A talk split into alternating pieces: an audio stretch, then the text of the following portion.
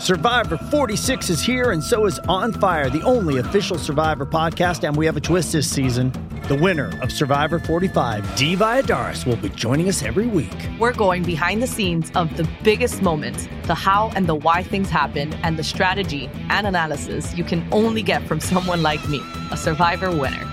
Listen to On Fire, the official Survivor podcast, wherever you get your podcast.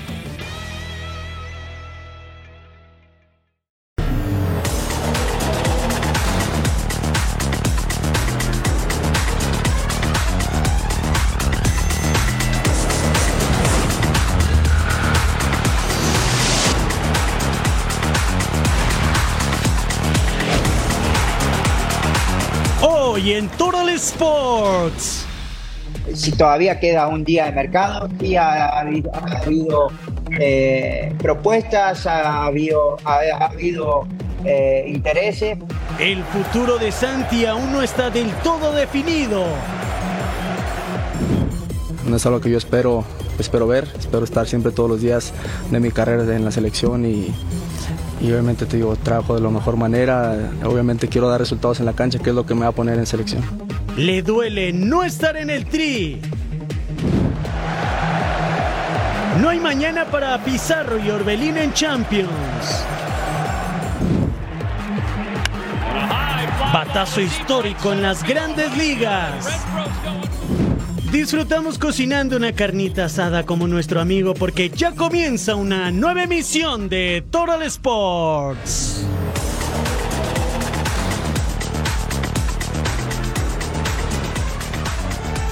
¿Cómo están amigos? Bienvenidos a Total Sports. Durante la próxima hora tendremos toda la información del mundo de los deportes.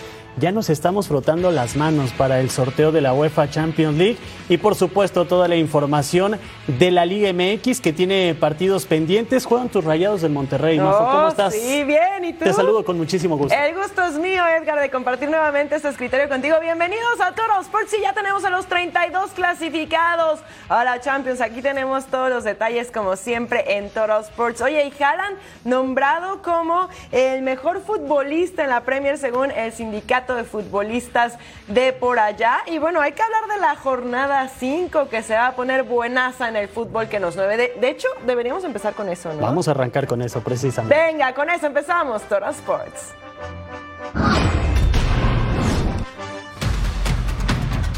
Este miércoles rodará el balón en la Liga MX. Se llevarán a cabo tres partidos reprogramados de la jornada 5. En el infierno, Toluca recibe a Monterrey con la misión de romper con la racha de tres juegos sin ganar. Estos equipos siempre son peligrosos, independientemente del lugar, de los refuerzos, de todo lo que tengan estos equipos, pues siempre están armados para competir. Tenemos que, que salir a luchar por los tres puntos, Sabemos que es una de nuestras obligaciones y pues venga como venga Rayados, tenemos que salir a ganar. Para Rayados no es admisible una nueva derrota luego de perder en casa ante Cruz Azul. Toluca es un equipo que también es ofensivo, entonces va a haber espacios para jugar para los dos lados y creo que ahí es donde nosotros tenemos que aprovechar la- las oportunidades que tengamos. En un duelo que luce parejo, Atlas que no gana desde la jornada 1 visita Querétaro. Los emplumados llegan motivados tras vencer a domicilio a Necaxa el fin de semana. Primero pensar en Querétaro, eh, vamos paso a paso, ya a partir de mañana vamos a tener la mente puesta en ellos y seguramente con el cuerpo técnico sabremos con qué, con qué alternativa vamos a salir a afrontar ese partido. En un duelo de mucha pasión, Tigres recibe a Santos. Los felinos están invictos en el volcán y para los guerreros es la oportunidad de romper con ocho años sin ganar en el universitario. Esa es la idea, de seguir así, seguir así con esa intensidad, ese estilo de juego. Que no siempre vamos a ganar, pero vamos, si dejamos todo como, como dejamos el último partido, todo va a salir bien y vamos a hacer un excelente torneo. Con estos partidos se completará la jornada 5 de la Apertura 2023. Y precisamente no hay plazo que no se cumple y la jornada 5 por fin se completará con tres duelos que estaban pendientes. El más atractivo es el Toluca contra Monterrey y por eso hacemos contacto con Eric Morales hasta el infierno del Estado de México. Adelante Eric con la información. Muchas gracias compañeros, nos encontramos a las afueras del estadio Nemesio 10 a poco menos de media hora de que empiece el partido entre los Diablos Rojos del Toluca y los Rayados de Monterrey. El ambiente, pues bueno, no es como el que se esperaba porque evidentemente es una hora complicada, hay mucha gente que todavía está en la oficina, que apenas va a salir, que viene rumbo al estadio y la zona también pues es un poco complicada, pero ya vemos algunas playeras como se pueden dar cuenta de Rayados, de Toluca, la gente pues empieza a llegar a las instalaciones de aquí del Nemesio 10. También tenemos, permítanme mostrarles el color y el ambiente aquí a las afueras del estadio Vamos a preguntarle a la gente qué es lo que está preparando aquí a las afueras del estadio Nemesio 10. ¿Qué tal, señor? ¿Cómo está? Buena tarde. ¿Su nombre, por favor? Omar Israel. Pues bueno, señor Omar, ¿qué está preparando? ¿Qué le vende a la gente que viene aquí a las afueras del Nemesio 10 previo a este partido? Pues les manejamos chorizo verde, chorizo rojo, bistec, campechano, obispo, campechano de carnitas, obispo, joven, de todo, hay variedad. A ver, cuéntame qué es el obispo, porque eso suena bastante bien. Eh, obispo viene de Tenancingo, es una preparación de carne de cerdo con cilantro, este, chiles picados, algo así como el chorizo, pero con otra preparación. Pues ahí está, señores. Muchas opciones las que tienen aquí afuera del estadio Nemesio 10 para venir a comer, si quieren hacer un poco de tiempo. Y también acá del otro lado tenemos, pues creo que las tradicionales carnitas para toda la gente de la Unión Americana, para que las extrañen un poquito, para que vean eh, lo que pueden venir. Señor, ¿cómo está? Buenas tardes, ¿su nombre? Rubén. Señor, eh, aparte de las carnitas, ¿qué más tiene? Tengo pipa, buche, cuerita, masita, campechano. Pues ahí está, más o menos, eh, pues ronda entre los dos dólares, un dólar más o menos, por ahí están los precios de estos, de estos tacos de carnitas aquí afuera del estadio Nemesio 10. Y pues bueno compañeros, ahí vemos cómo la gente también está preparándose el, el taco, está echándole salsa. Amigo, ¿cómo estás? Buenas tardes. Buenas tardes, Enrique. Perdona que te está interrumpiendo, pero pues bueno, ahí está, ¿no? Muy rico, ¿no? Las carnitas. Recomendables, ¿eh? Si gustan. Sí, recomendable. ¿Recomendable? Taco. Muchas gracias, muchas, muchas gracias. Sí, campechanas también, ¿eh? Muy, muy buenas. Pues bueno, ahí está. ¿Cómo va, ¿Cómo va a caer el Toluca? 2-1. ¿2-1 va a ganar el Toluca? Sí. ¿Tienes confianza? Tenemos que, ¿no? La fe muere el último. La fe muere el último. Oye, pues digo, después de un rato que no venían para acá, para, para el estadio, después de la League's Cup y demás, pues bueno, se enfrentan a un rival complicado como Rayados. Exactamente, siempre se le ha complicado, pero tenemos fe en el club y que nos tiene que dar la, la dicha del, de ganar hoy. Pues bueno, ahí está, señores. Eh, la gente está confiada en su equipo. Y pues bueno, ya nada más para finalizar. Antes de, antes de regresar cámaras y micrófonos con ustedes allá, allá al estudio, pues bueno, Rayados llegó hace dos días más o menos aquí a, la capital del Estado de México. Rápidamente se fueron a las instalaciones de la Federación Mexicana de Fútbol para entrenar, para ultimar detalles, para eh, pues estar listos para este partido contra los Diablos Rojos del Toluca, incluyendo a los tres seleccionados que bueno, recientemente dio la lista Jaime el Jimmy Lozano, como son Jordi Cortizo, que es la sorpresa, Jesús Gallardo y también Luis Romo. Por parte del Toluca, pues bueno, eh, Nacho Ambriz va a tener una pequeña duda nada más en la defensa, porque Valver Vuelta salió con una pequeña molestia después de un duro golpe, perdón, allá en, eh, en el Jalisco, después de un, encontronazo. Entonces, esa es la única duda que tiene eh, Nacho Ambriz para esta tarde en el estadio Nemesio 10. Así se vive el ambiente, compañeros. Yo voy a darme otra vuelta a ver qué más encuentro, a ver si me echo un taquito por ahí también. Yo regreso a cámaras y micrófonos con ustedes. Muy buena tarde. Provecho, Eric. Gracias. Tienes opciones y busca algo que tenga pollo o pescado para Majo cuando vaya al infierno de Toluca. Y así están los partidos de este miércoles. Toluca contra Rayados, la visita de Atlas a la corregidora y por supuesto en el universitario Tigres frente a Santos. Hablemos ahora de Cruz Azul y América que serán las caras en una nueva edición del Clásico Joven. La máquina viene de conseguir su primer triunfo en el torneo ante Monterrey y las Águilas suman cinco partidos sin perder incluyendo Leagues Cup. Y qué mejor que Cristian Jiménez para hablar de este partido. El clásico joven es una de las rivalidades más grandes del fútbol mexicano. Se forjó en los 80 sobre la cancha del Estadio Azteca, que una vez más será testigo de la guerra entre Cruz Azul y América. Pero ¿qué es lo que hace tan especial este encuentro? Siempre fue un partido muy por historia siempre se hicieron muy buenos partidos. Después yo creo que se va haciendo una rivalidad mucho mayor eh, cuando se juegan estancias muy importantes. Creo que en los últimos tiempos se han jugado finales, semifinales, eh, y la verdad que, que, que, eso ha generado de que, que, este partido sea muy especial para, para la afición. Para ambas aficiones, porque creo que para América también. La máquina por fin ganó en el torneo y parece que con Joaquín Moreno da signos de mejoría, mientras que la presión mediática está sacudiendo a Cuapa y al proyecto de André Jardín. Creo que es una, una semana muy especial y por eso se hace como un partido muy atractivo en, muchas en muchos factores. Creo que en la parte mental creo que es un factor muy importante eh, del convencimiento. Muchas veces vemos de que pasa de que equipos llegan mejor que otros y en el partido se ve algo totalmente diferente. por una cuestión lógica del entorno, de la presión, de todo lo que conlleva la semana previa. Y creo que yo si bien lo dijiste eh, hace un ratito, que, quizá América por ahí con un proyecto un poco más, más sólido, con un cambio de entrenador también, pero también no dejemos de lado que a pesar del interinato de Joaquín Moreno, eh, él es una persona del club y conoce bien lo que es jugar un clásico. El empate le sirve de poco a ambos equipos y mientras los celestes levantan el ánimo, las dudas llegan a Cuapa. Entonces, ¿quién es favorito? Siento de que hoy Cruz Azul anímicamente está en, una levantada y tiene que aprovechar eso. Tiene que aprovechar que en lo anímico, eh, todo lo que somos aficionados, en mi caso yo me incluyo, vi el partido con Cruz, eh, Cruz Azul Monterrey y vi un equipo, un equipo muy sólido y va a ganar Cruz Azul siempre. Va a ser un buen partido, va a ser muy parejo, va a ser muy parejo, pero también se involucra el sentimiento. Obviamente que son partidos que, que eh, al no estar eh, eh, en la cancha y al estar por televisión siempre se me involucra el sentimiento y a la distancia siempre quiero que gane. Es el clásico joven, donde las grandes hazañas se hacen presentes y donde nacen las leyendas. Bueno, y aquí tenemos noticias importantes porque en exclusiva Cristian Jiménez nos platica del futuro de su hijo Santiago a un día de que se cierren los fichajes en Europa. ¿El Bebote podría salir de Feyenoord? Bueno, la entrevista completa en punto final. Si todavía queda un día de mercado, sí ha, habido, eh, propuestas, ha habido, ha, habido eh, intereses, y les recordamos que tenemos una invitación para la entrevista exclusiva con Cristian El Chaco Jiménez, clásico joven, el futuro de su hijo esta noche, una del Este, 10 del Pacífico. ¿Dónde más? Punto final en Fox Deportes.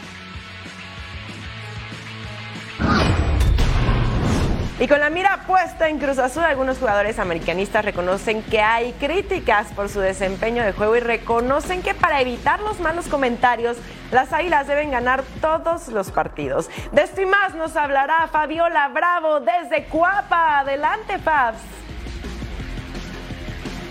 Hola, hola, ¿qué tal compañeros? Los saludo con muchísimo gusto desde las inmediaciones de Cuapa. Y es que hubo zona mixta, ¿cómo no? Si se viene un partidazo, el clásico joven ante la máquina celeste de Cruz Azul. Aunque bueno, eso de partidazo, pues está en veremos porque los dos equipos no llegan en su mejor momento. Así lo reconocieron Israel Reyes y también Richard Sánchez. Por cierto, Israel Reyes habló de si le sorprende o no no haber estado en la convocatoria del Jimmy Lozano. Vamos a arrancar con esto. La verdad que como motivación, eh, te digo porque me duele, porque trabajo para eso todos los días, eh, trabajo para eso y, obviamente no es, no es algo que yo espero, espero ver, espero estar siempre todos los días de mi carrera en la selección y, y obviamente te digo, trabajo de la mejor manera, obviamente quiero dar resultados en la cancha, que es lo que me va a poner en selección.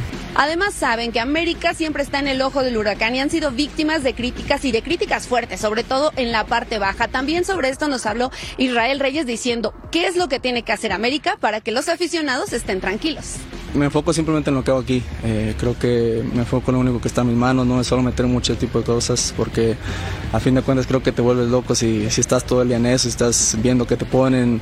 Por su parte, Richard Sánchez, un hombre que venía siendo titular con el Tan Ortiz, le ha costado ganarse la confianza de André Jardines. Sin embargo, él dice que no importa si está en el 11 titular o en la banca, siempre va a estar apoyando a América. Yo donde me toca estar siempre voy a estar al 100, si el profe me tiene en la banca. Eh, es por algo, es decisión de él. Eh, uno trabaja para, para arrancar en, en, la posición 11, ¿no?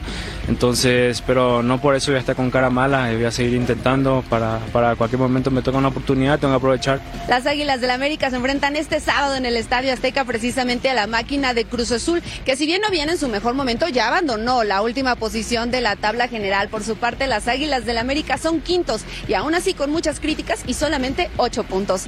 Yo regreso con ustedes al estudio. Muchas gracias por el reporte, Fabs. Estaremos muy al pendiente. Y si hay otro jugador que sabe lo que es anotar en esta clase de partidos en el clásico joven y agarrar de cliente al América es Juan Francisco Palencia, nuestro compañero que nos platicó la previa de este duelo en Rocangoleando.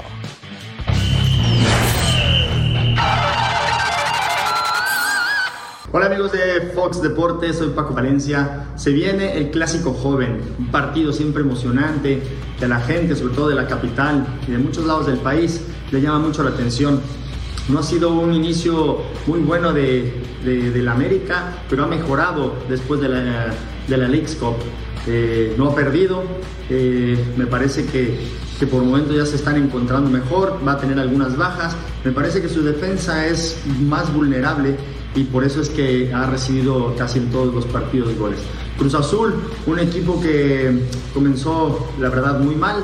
En este momento eh, Joaquín Moreno está agarrando la batuta, es un, es un entrenador que es institucional, conoce muy muy bien a la máquina, bien a los jugadores, a la directiva, el sentir de la gente, lo que quiere ver la gente y me parece que ahora llegan en un momento muy similar, aunque Cruz Azul ya ya pudo conseguir un triunfo eh, y ya empezó a sumar por fin en el, torneo, me parece que le va a hacer partido al América. Entonces creo que siempre esos partidos tienen mucha emoción, eh, siempre quiere ganar el, el, equipo, la afición, hay mucha rivalidad. Va a estar buenísimo el partido. Me parece que, que los dos necesitan puntos, entonces necesitan ser muy ofensivos. Pero ojo con la defensa del América. Yo creo que Cruz Azul va a ganar. Hasta luego.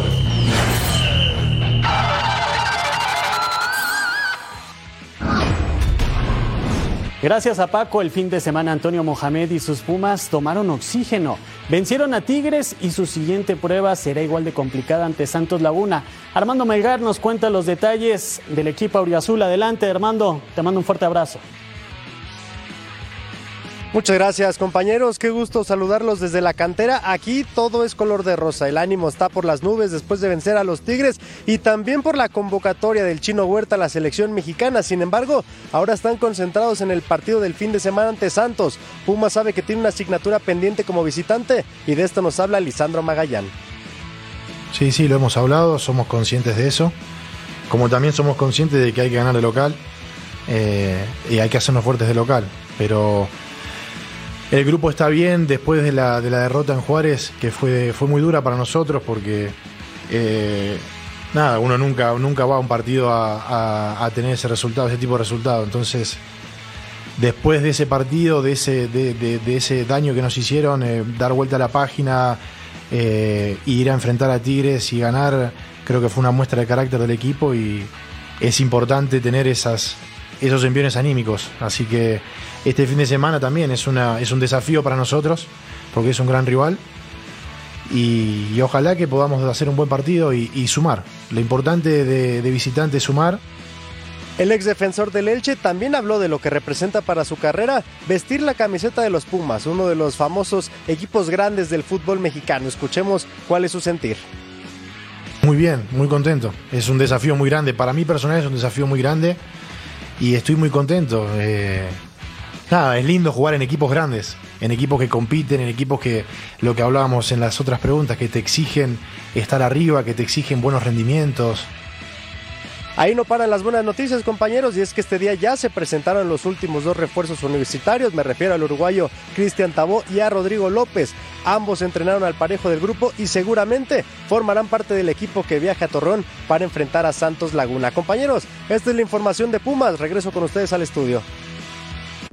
Ah, miren lo que tenemos aquí en pantalla. Claudio Suárez, Mariano Trujillo, dos de nuestros compañeros que vistieron estas camisetas y entre todos la invitación para que disfrute junto con nosotros este viernes primero de septiembre.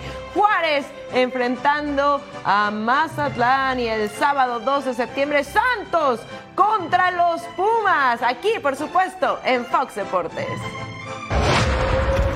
Al volver a Total Sports, América y Tigres ante la élite española.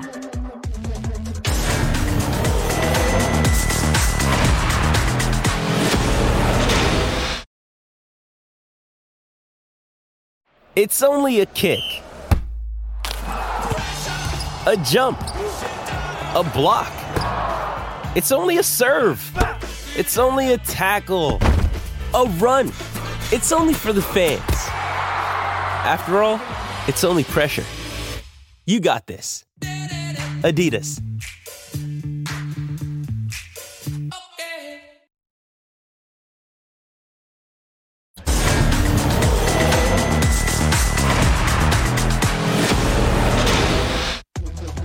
Ah, amistoso internacional femenil desde el Estadio Azteca América. Recibe al Barcelona el pase para Sara Loebert. Remata dentro del área, se va cerquita del poste izquierdo. La estadounidense intentaba por parte de las Águilas, que sí tuvieron varias llegadas al 14 centro al área. Asisat Oshoala remata barriéndose. El balón se iba por un lado de la portería. La delantera nigeriana se lo perdía. Aviso del Barcelona, ¿eh? Al 36 pase para Natalia Maulón. Remata de fuera del área. La atacada de Sandra Paños. El tiro raso directo a sus manos. Así que nada para nadie. Seguíamos 0 por 0 al 43. Asisato Shoala con el balón. El remate le queda a Claudia Pina. Remata dentro del área. La manda a guardar la delantera española de 22 años. Disparo potente para poner el primero del encuentro. Barça arriba. Judith Pujols remata de fuera del área. Itzel González intentaba atajar, pero no puede. Y ese balón se le escapa a la delantera de 18 años. Cierra los cartones. El Barça se lleva la victoria 2 a 0. Primer descalabro de las actuales campeones mexicanas ante un rival europeo. Ahora del Barça lo que les he dicho que, que acá también bien, ¿no? no, eh, hablamos de lo que es el fútbol en general, la relación es muy buena y como no podía ser de otra manera. Y luego respecto al partido, pues la verdad que eh, salimos satisfechos en parte por muchos momentos del juego, de los, que, los cuales hemos visto un muy buen América. La verdad que para mí ha sido un lujo poder jugar en, en este estadio y haber podido marcar. Al final es un, un estadio histórico con mucho recorrido y la verdad que, ha sido una noche especial. Bueno, ha sido una pasada. eh, todo el mundo conoce este estadio eh, y la verdad que el poder vivir eh, el espectáculo que ha habido, tanto al inicio como, como en mitad del, partido, toda la gente que ha venido a apoyar y animar, la verdad que ha sido una pasada. Y como dices, creo que desde el momento que hemos pisado la Ciudad de México hemos sentido el calor y, y el arropo, vuestro. Y del Estadio Azteca viajamos algo así como 500 millas al Universitario de Nuevo León Tigres frente al Real Madrid, campeón de la Liga MX, frente a la campeona, las campeonas de la Liga. Centro al 36 y Mari Carmen Reyes que remataba de pierna derecha, golazo. Media tijera y adentro, 1 por 0 estaban ganando las Amazonas, pero cuatro minutos después, tiro de esquina, intervenía Kenty Robles, la mexicana. Servicio llegaba Brun, la africana que marcaba de cabeza uno por uno. El conjunto merengue estaba igualando en el volcán que había hecho erupción. Una gran entrada para ver este partido amistoso, el primero de dos que tendrá el conjunto de la capital española. Caicedo con el centro, Ciñe Brun con el gol. Ya daban la vuelta, minuto 56. Gran jugada colectiva. Nace por el sector de la izquierda. Buen servicio. Mejor el cabezazo que se metía al rinconcito, papá. Al 61, Claudio Sornosa deja para Maite Oroz, que remata dentro del área. Imposible para la guardameta de las Felinas. 3 a 1. Les marcaban el tercero a las de la U de Nuevo León. Pero todavía tendrían esta. Ovalle hacia atrás para Mari Carmen Reyes. Stephanie Mayor con el disparo. Se iba por un costado. Real Madrid ganó 3-1. El próximo domingo juegan ante América. El nivel que mostramos, la verdad satisfecha con el trabajo del equipo, cosas que hay que mejorar, pero que, me gustó mucho eh, el actuar del equipo esta noche y, a seguir motivándonos, ¿no? que estos partidos también son buen parámetro para, para seguir creciendo como equipo. Creo que la liga ha ayudado muchísimo al crecimiento del fútbol femenil en México y está creciendo a pasos agigantados.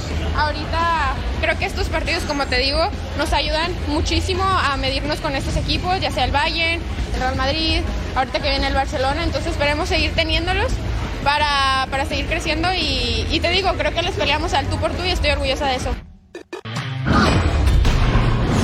Y en pleno centenario, Necaxa no ha podido celebrar victorias en el presente torneo. Rafael Dudamel fue cesado como técnico y al parecer está todo arreglado para que Eduardo Fentanes sea nuevo técnico de los Rayos. En lo que llega el anuncio oficial, Alberto Padilla, exjugador necaxista, será el técnico interino para enfrentar al León y habló previo al encuentro.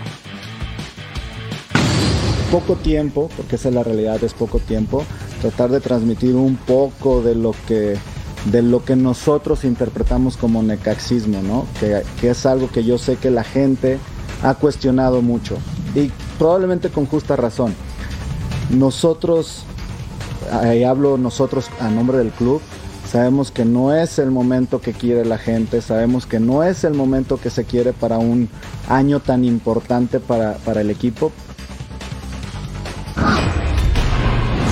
Y Puebla por fin ganó en el torneo y de poco le sirvió porque sigue siendo penúltimo de la Apertura 2023. Esta semana presentarían a Gerardo Espinosa como director técnico y el fichaje no se ha concretado en medio de este huracán. La franja recibirá a los Cholos de Tijuana. Hoy me preocupa y me ocupa el hecho de dirigir el próximo viernes. Paso a paso se irán resolviendo situaciones no estamos pensando, no estoy pensando en qué pueda pasar después del viernes, más que enfocarme en el partido con Cholos. Como se los dije y por ahí lo platicamos en algún momento, paso a paso, paso a paso y, en base a, a lo que vayamos viendo, al final de cuentas la decisión la tomará la directiva los Choros de Tijuana no han tenido el mejor de los arranques en este torneo y el viernes visitarán a Puebla para compromiso de la jornada 7. Kevin Balanta estuvo en conferencia de prensa y destacó que necesitan refuerzos, sobre todo en ataque después de la salida de Alexis Canelo. Jessica Zamora desde Tijuana con más. ¿Qué tal compañeros? Gusto en saludarlos. El cierre de registros está próximo y bueno, en Tijuana siguen evaluando las posibilidades de sumar un par de refuerzos más luego de la salida sorpresiva de Alexis Canelo y del argentino Brian Romero. Se habla de Jordi Thompson, este jugador chileno de Colo Colo que podría llegar a la frontera de Tijuana a sumarse al plantel de Miguel Herrera. Sin embargo, bueno, la primera propuesta fue rechazada por este extremo de 19 años, pero sin embargo las negociaciones entre plantel y representante continúan para que pueda llegar al fútbol mexicano para este Apertura 2023. Tijuana quiere estar en esos primeros puestos, pero ahorita los resultados no se han conseguido y este próximo viernes visitarán justamente a Puebla para buscar su segunda victoria apenas de este Apertura 2023 y justamente sobre esta situación que atraviesa el plantel de los cambios que todavía se podrían hacer en el equipo que dirige Miguel Herrera, habló en conferencia de prensa Kevin Balanta. El profe lo dice en cuanto a los dos jugadores que, salieron ahora, ahora última hora, que fueron delanteros. Yo creo que en esa parte sí necesitamos jugadores. En la parte de atrás eh, se puede decir que tenemos jugadores que no han venido teniendo participación, pero sabemos que en cualquier momento pueden estar ahí, ¿no? Tenemos jóvenes también que lo vienen haciendo muy bien, que en el momento que les pueda tocar la oportunidad sabemos y confiamos en que, en que pueden sacar un partido y muchos partidos adelante. Y bueno, compañeros, dos posibles bajas para este duelo ante Puebla. Digo, si de por sí decía Miguel Herrera, tengo un plantel limitado. El viernes pasado en el encuentro ante Mazatlán, Titi Rodríguez y Nico Díaz salieron de cambio debido a una lesión y están en duda para encarar este compromiso de este viernes ante los camoteros. Así las cosas desde Tijuana. Yo regreso con ustedes al estudio. Les mando un gran saludo. Saludos de regreso, Jessica Zamora, con todo el reporte. Estaremos al pendiente, por supuesto, uno de los encuentros importantes de la Liga MX. Vamos a una pausa, pero al volver a Total Sports, listos los equipos que disputarán la fase de grupos en la UEFA Champions League.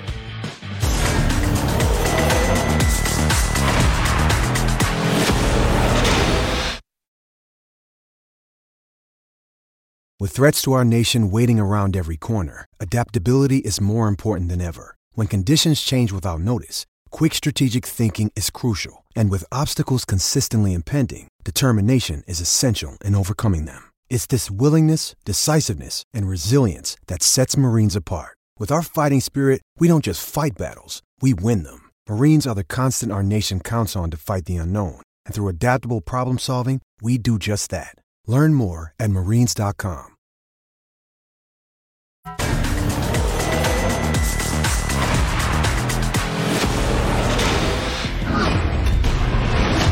Última llamada para los últimos invitados a la UEFA Champions League, fase de grupos AEK en Atenas en casa ante Ambert.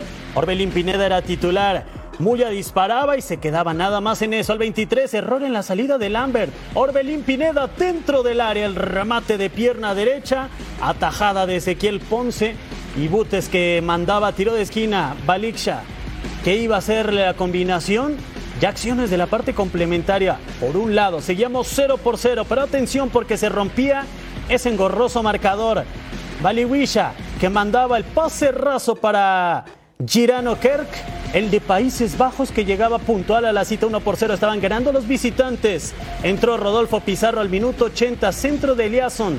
Sergio Araujo, el ex de Boca Juniors, se hacía presente en el marcador de pecho y para dentro de pierna derecha. Vaya bombazo que sacó. Incendiaba las redes, había esperanza helénica que estaban 2 a 1 en el global. En esos momentos les faltaba un Orbelín Pineda, no podía cortar con ese avance. Valeguisha mandaba el disparo, al final Amber gana 3 a 1 en el marcador global y el AEK estará en Europa League.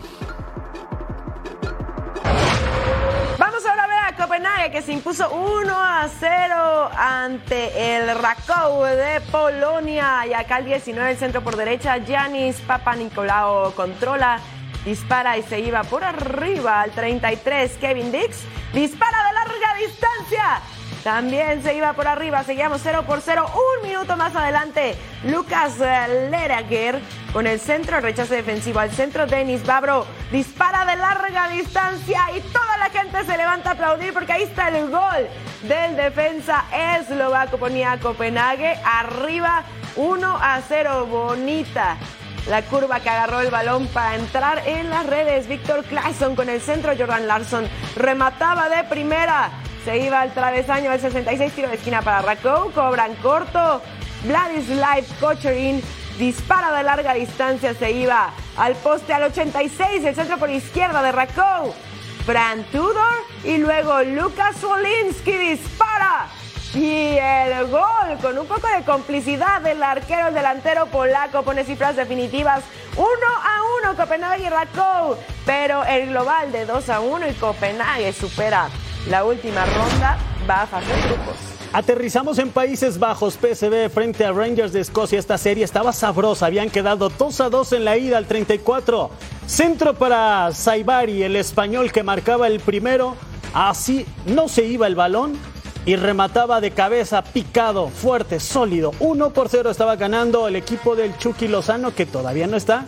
No está presente en la alineación. Luke de Jong, sí, que iba a jugar en las Águilas del América, que nunca trajeron, marcaba el servicio y se va a ir el español 2 a 0. Sam Lamers con el centro raso para quién? Para James Tavernier, el ex de Newcastle. Encendía la velita, había esperanza. Era demasiada el castigo en esos momentos por parte del PSV, pero estaban 2 a 1. Tiro libre para PSV. Luke de Jong remata de cabeza y el gol marcaba el número 9, capitán. Así le cambiaba la trayectoria al guardameta. Ya había la ventaja era importante para los de Países Bajos. Berman que dispara y también conseguía, ya se estaba abriendo la llave, estaba cayendo los goles, estábamos 4 por 1, buen remate de pierna derecha, imposible ante el lanzamiento del guardameta. Connor Golson que se equivoca en la salida, ¿qué pasó?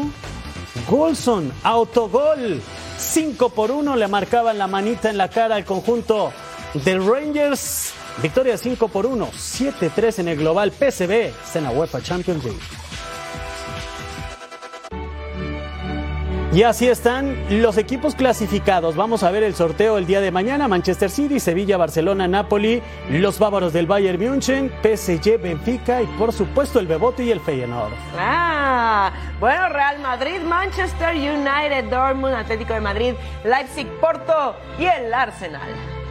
Vámonos al bombo 3 con Shakhtar Donetsk, Salzburgo, Milán, Braga, PSV, Lazio de Italia, Estrella Roja de Belgrado y Copenhague también está invitado.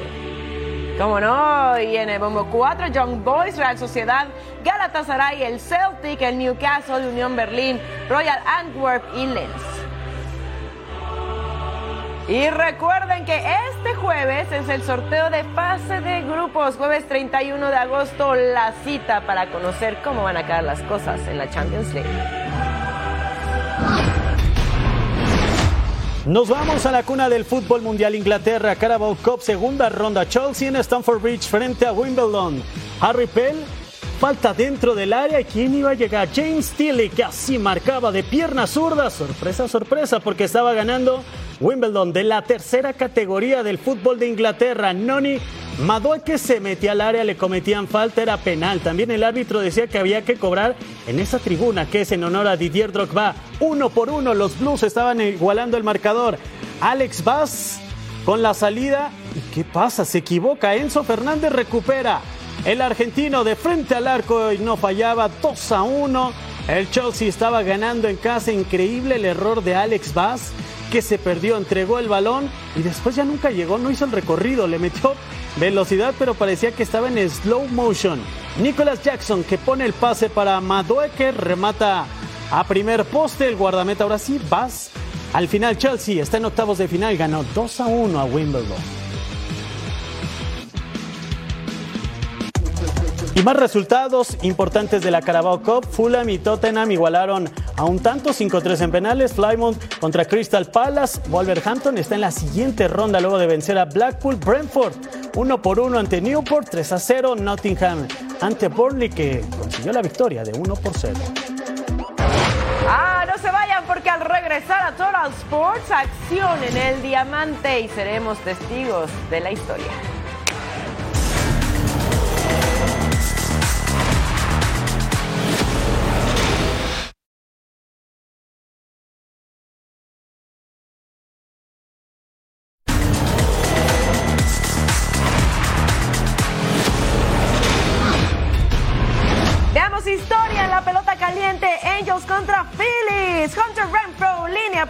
Izquierdo.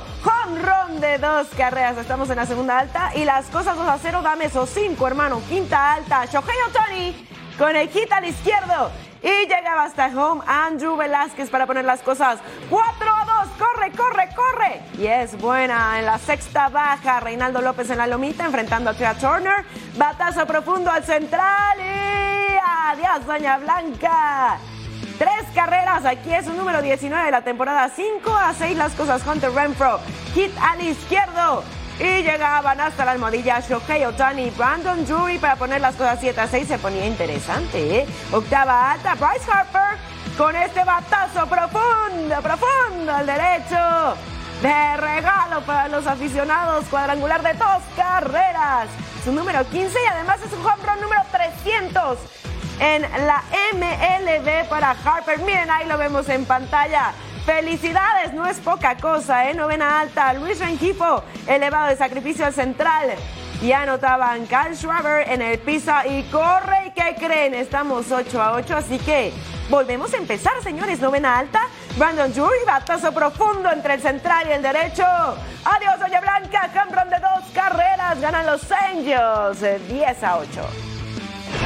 Vamos a la ciudad de los vientos, la casa de los Cops que recibían a los cerveceros. Salud. Primera baja, hombres en primera y segunda. Ian Hub que conectaba el sencillo al jardín derecho, el doble. Max Dogman anotaba. Milwaukee se ponía una carrera cero. Misma entrada. Dansby Swanson con el out elevado en sacrificio. Volaba la bola. Ahí estaba. Detenido, pero Nico Horner anotaba. Llegaba a home. Así, safe. Y nos vamos con la tercera alta. William Contreras, que iba a conectar este maderazo que se va escondiendo. Está en buena zona. Jardín derecho y Christian Jelic anotaba. Chicago daba la vuelta 2 a 1. Atención porque el partido se iba a poner sabroso. Hit by pitch, se calentaban los asuntos. Alperelic anotaba y así se iba Marcaña a primera base, octava baja. Atención con este batazo de Cody Bellinger. Desviaba el pitcher con mucha fortuna que se vaya a comprar un boleto de lotería. Daban la vuelta a los cachorros 3 a 2. Reaccionaron en la serie. Oracle Park para ver a los Reds enfrentando a los Giants. Sexta alta con hombres en las esquinas. Logan Webb en la lomita enfrentando a Cristán Encarnación Strand. Eli de la Cruz se roba segunda. Tiran para allá. Spencer Steer aprovecha y se iba a robar home. Espectacular, genio, así se hace y ponía las cosas 1 a 0. Cristian Encarnación Strand, sencillo al jardín izquierdo, de la Cruz. Anota desde segunda, 2 a 0 las cosas. Sexta baja con hombres en las esquinas.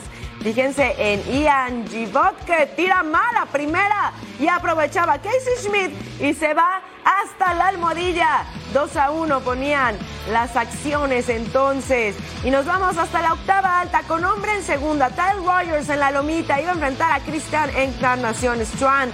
Y el home run por el jardín central. Quinto de la temporada anotaba Eli de la Cruz. Ganan los Reds 4 por 1. Bosch Stadium Cardinal recibiendo a los padres de San Diego. Manny Machado con el sencillo que se escurría, se escapaba hacia el jardín central y Jason Kim llegaba a segunda. 1 por 0 estaba ganando San Diego. Nos vamos a la segunda alta. Jason Kim, el coreano, que batea sencillo al jardín izquierdo. Richie Palacio se quedaba con la bola, pero Matt Carpenter y Luis Campuzano llegaba a segunda. Carpenter que sí, a la registradora. Jordan Walker Walker con el batazo y se despedía, se iba hasta las tribunas. Adiós a la de 108 costuras. 3 a 3, emocionante partido. En esos momentos estábamos en la cuarta baja. Volamos hasta la novena baja. Tommy Edman. Edman que conecta el batazo y también se vuela la barda.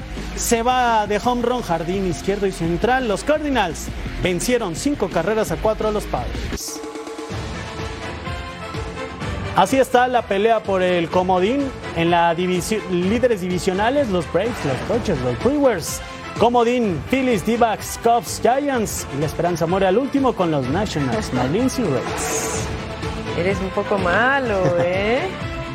Mejor, vámonos a Boston, señores, Fenway Park para ver a los Astros visitando a los Red Sox, segunda alta con hombres en posición de anotar.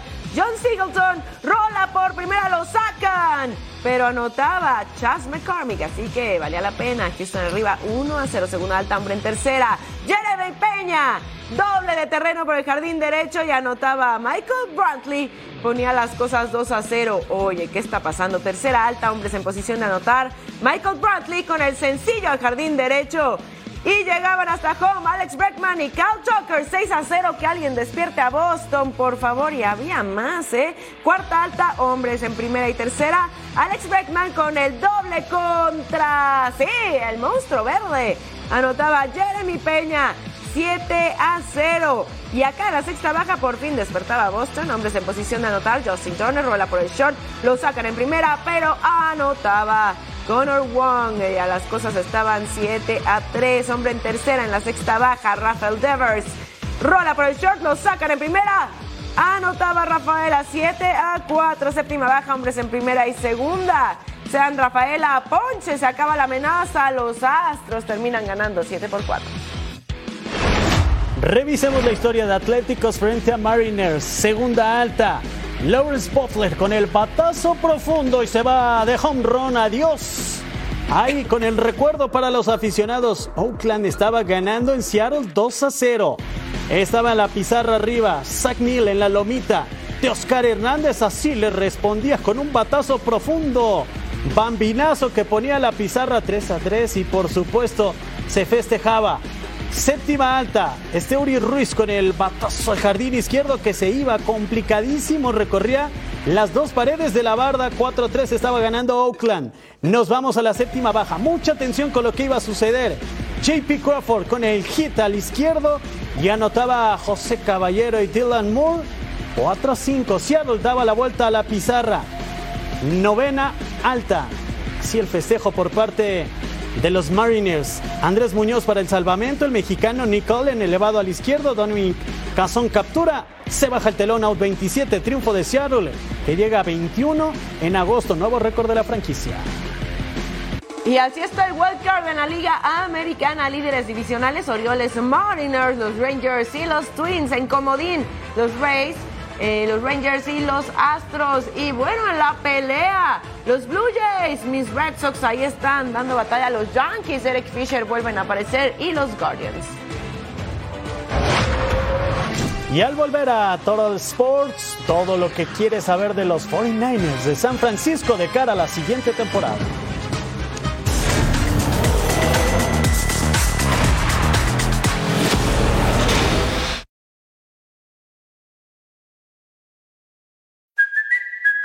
Kaylee Cuoco for Priceline. Ready to go to your happy place for a happy price? Well, why didn't you say so? Just download the Priceline app right now and save up to 60% on hotels. So, whether it's Cousin Kevin's Kazoo concert in Kansas City, go Kevin, or Becky's Bachelorette Bash in Bermuda, you never have to miss a trip ever again. So, download the Priceline app today. Your savings are waiting. Go to your happy place for a happy price. Go to your happy price, Priceline.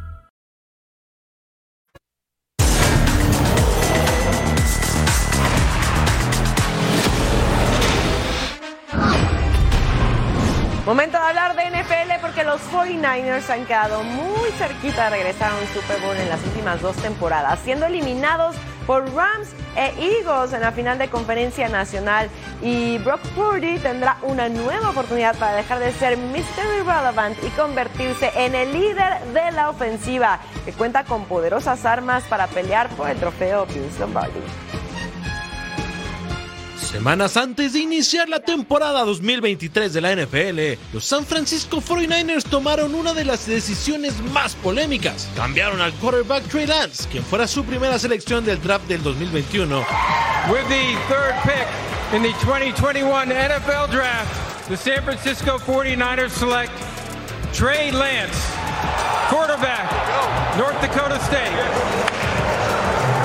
Con su acérrimo rival, Dallas Cowboys por una cuarta ronda. El head coach Kyle Shanahan decidió quedarse con Brock Purdy y Sam Darnold como sus mariscales principales. Well, we decided on our two we're going to be that we were going with. Uh, we'll see how our 53 works out to see if we're going to keep three or not. Um, and when we told Trey, um, when we told him that he wasn't the two, I said we'd like to keep him here as the three. Um, Brock fue una auténtica sensación en la última campaña. Fue pieza clave para que los de San Francisco llegaran a la final de conferencia. Pero incluso él agradeció compartir su carrera con el mismo Trey Lance. Los Niners quieren aprovechar su poderío para ser protagonistas en los emparrillados este año. Purdy tendrá la compañía del corredor estrella Christian McCaffrey y el receptor Divo Samuel, con los que quiere llegar hasta el Super Bowl 58. Ay, a ver si este año es el año para los 49ers. Aquí sus últimas cinco temporadas. En 2018 se quedaron sin playoffs. 2019 Super Bowl con marca de 13-3. Espectacular para el 2020. Sin playoffs para el 2021 final de conferencia y 2022 la misma historia. ¿Será que en este 2023 puedan cambiarlo? Así se mueve el mundo del deporte. En la NFL, el mariscal de campo de Cincinnati Bengals, Joe Burrow, regresó a los entrenamientos tras ausentarse la última vez por una lesión en la pantorrilla derecha. El entrenador Zach Taylor no quiere apresurar los tiempos de recuperación de su jugador. En actividad de la segunda ronda del US Open, Novak Djokovic no dejó dudas y avanzó en sets corridos ante el español Bernabé Zapata Miralles. La sorpresa del día es la eliminación de Stefano Tsitsipas a manos del suizo Dominique Stricker. En la rama femenil, la número uno del mundo, Iga Swiatek, no tuvo problemas para vencer a la australiana Daria Saville y la anfitriona Coco También sigue adelante dejando en el camino a Mirra Andreva. La leyenda del boxeo de Filipinas, Manny Pacquiao, tenía la intención de participar en los Juegos Olímpicos de París 2024. Pac-Man, de 45 años, quiere ponerle fin a su carrera boxística ganando una medalla de oro para su país. Así lo anunció el presidente del Comité Olímpico de la Nación Asiática, Abraham Tolentino.